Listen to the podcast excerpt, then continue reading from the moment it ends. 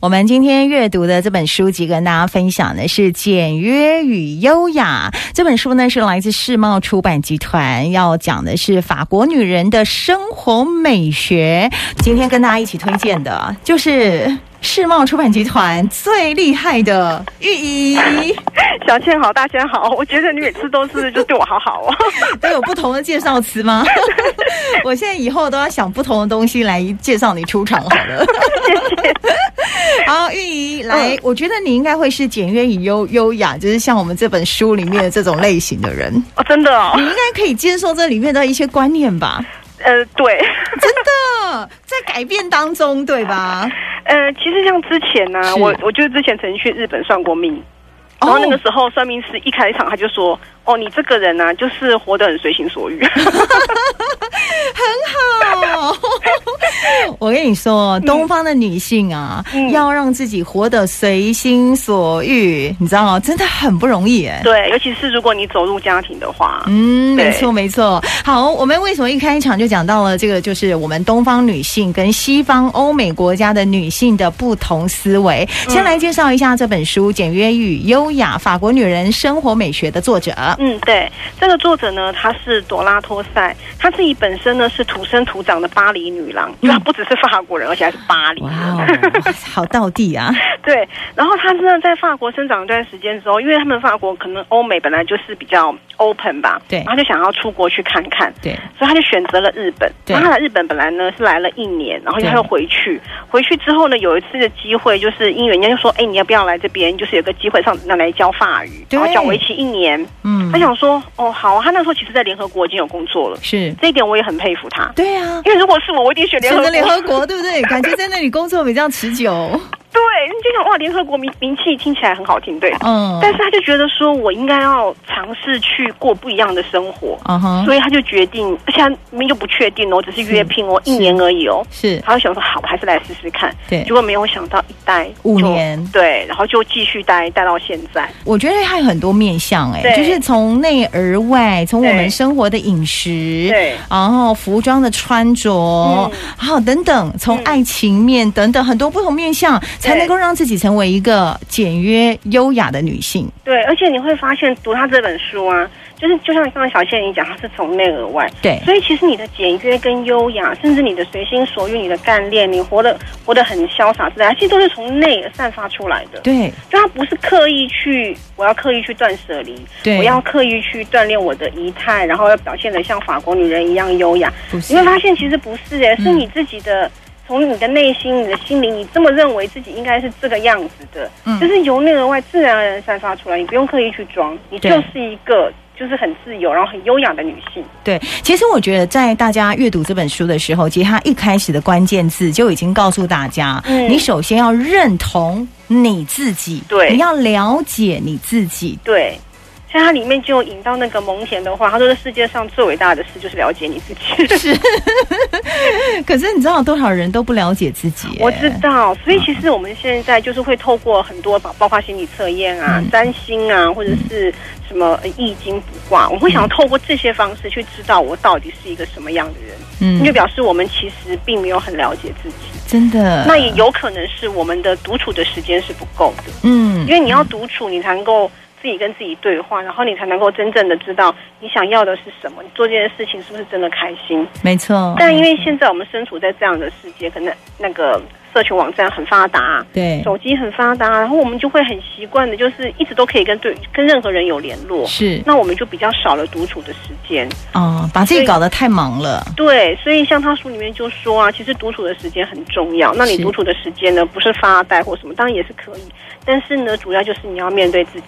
思考，对，你要去思考你到底想要什么。作为一个人，你想要活得怎么样？嗯，请听自己内心的声音，慢慢的你才会了解自己到底想要什么。。对， OK，所以这个是他前面一开始就跟大家提到的，也鼓励大家，其实就是呃最好的伙伴，最值得信赖的，其实就是你自己啦，不对要太过在意别人的眼光哦。对嗯他其实这个想法跟一些禅宗的那个禅师的说法也是一样，蛮有道理。他说你有任何问题的时候，你不见得一定要马上去问别人，你可以先问自己。嗯哼，当你碰到一些重大的问题的时候，他也是建议你可以去咨询一下可能专业的那个，比如心理师啊，或者是说你身旁可以信赖的朋友。对他说，但是最重要的一点是你还是要跟自己先沟通。啊，沟通清楚才会真正的知道自己到底要什么，然后以自己的幸福为优先，对吧？对我觉得这个不容易耶，因为对你看哦，呃呃，西方女性跟东方女性哦，我们看她嗯这本书，她的一些思维，嗯呃，她自己觉得对于日本女性的一些生活或是她们的观念，她是完全没有办法接受的，对，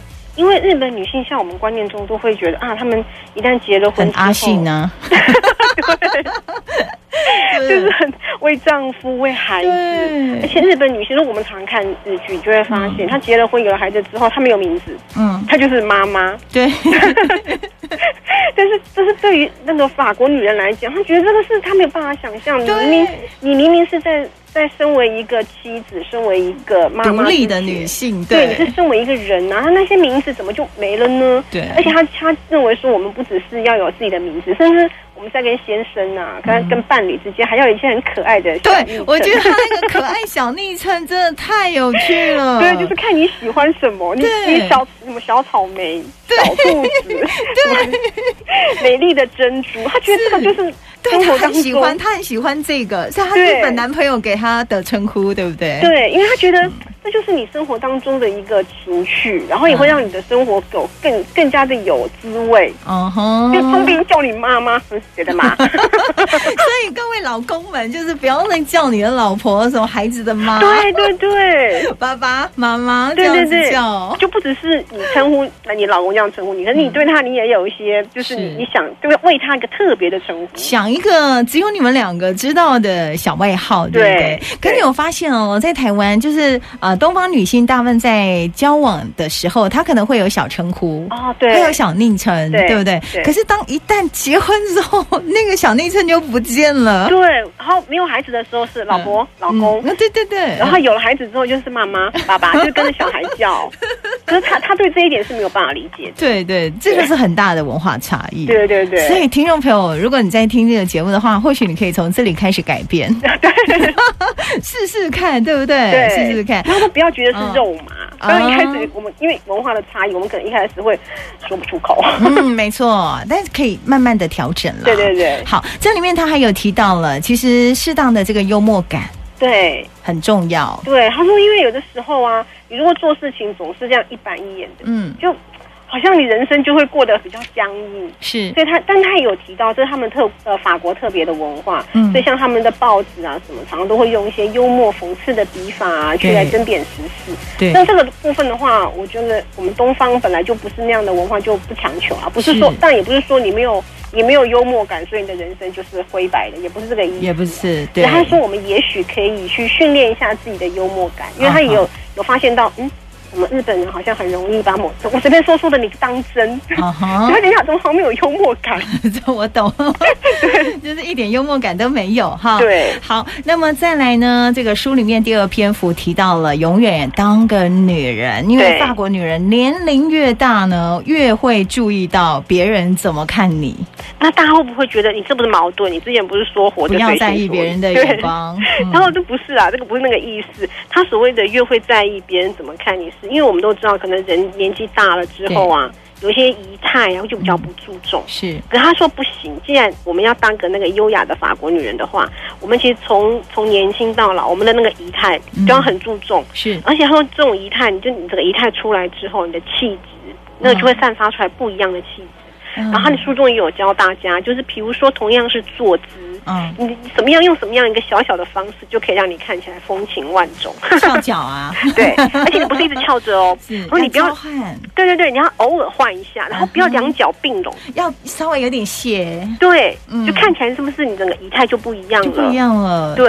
对对，然后不要驼背。，对，这我觉得这个是非常重要一点，嗯，走无路论的你时候要那种你要很挺自直信才，对，因为我觉得不论是年轻还是老，嗯只要你一驼背，那个姿势就是不好看。就老态出现了。对，就是不论年轻或者是年纪大，这个跟年纪龄是无关，就真的你只要一驼背啊，嗯而且好像身体上会有些那种也会有问题出现嘛。是没错，对没错。那么当然，这个是你的仪态的部分。对那么其实服装，我觉得它这里面很不错，还教了大家穿搭的重点。对啊，像我，我后来我看，我仔细看，我发现，哎，就是我跟他有一个地方相像，就是他会说你要先挑出，假设你明天要穿的一个重点，是比如说呢，你挑出的是你要那一件洋装，对，然后呢，你再以那一件洋装呢去想它周边的搭配。是。然后因为像我的话，我是习惯我会想我明天要穿什么鞋，然后我以那个鞋为重点去找衣服，啊哦，然哦，后你这找个人一定很爱买鞋的，呃，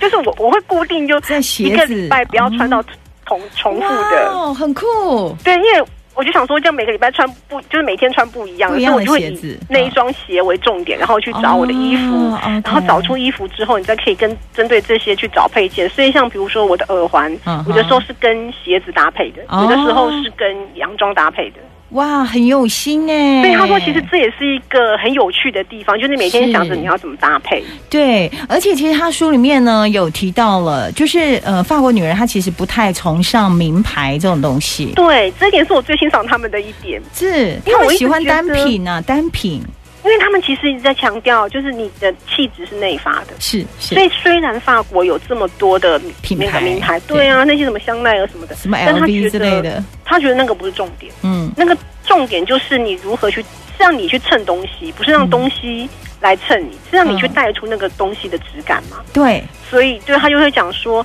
其实呢，他们。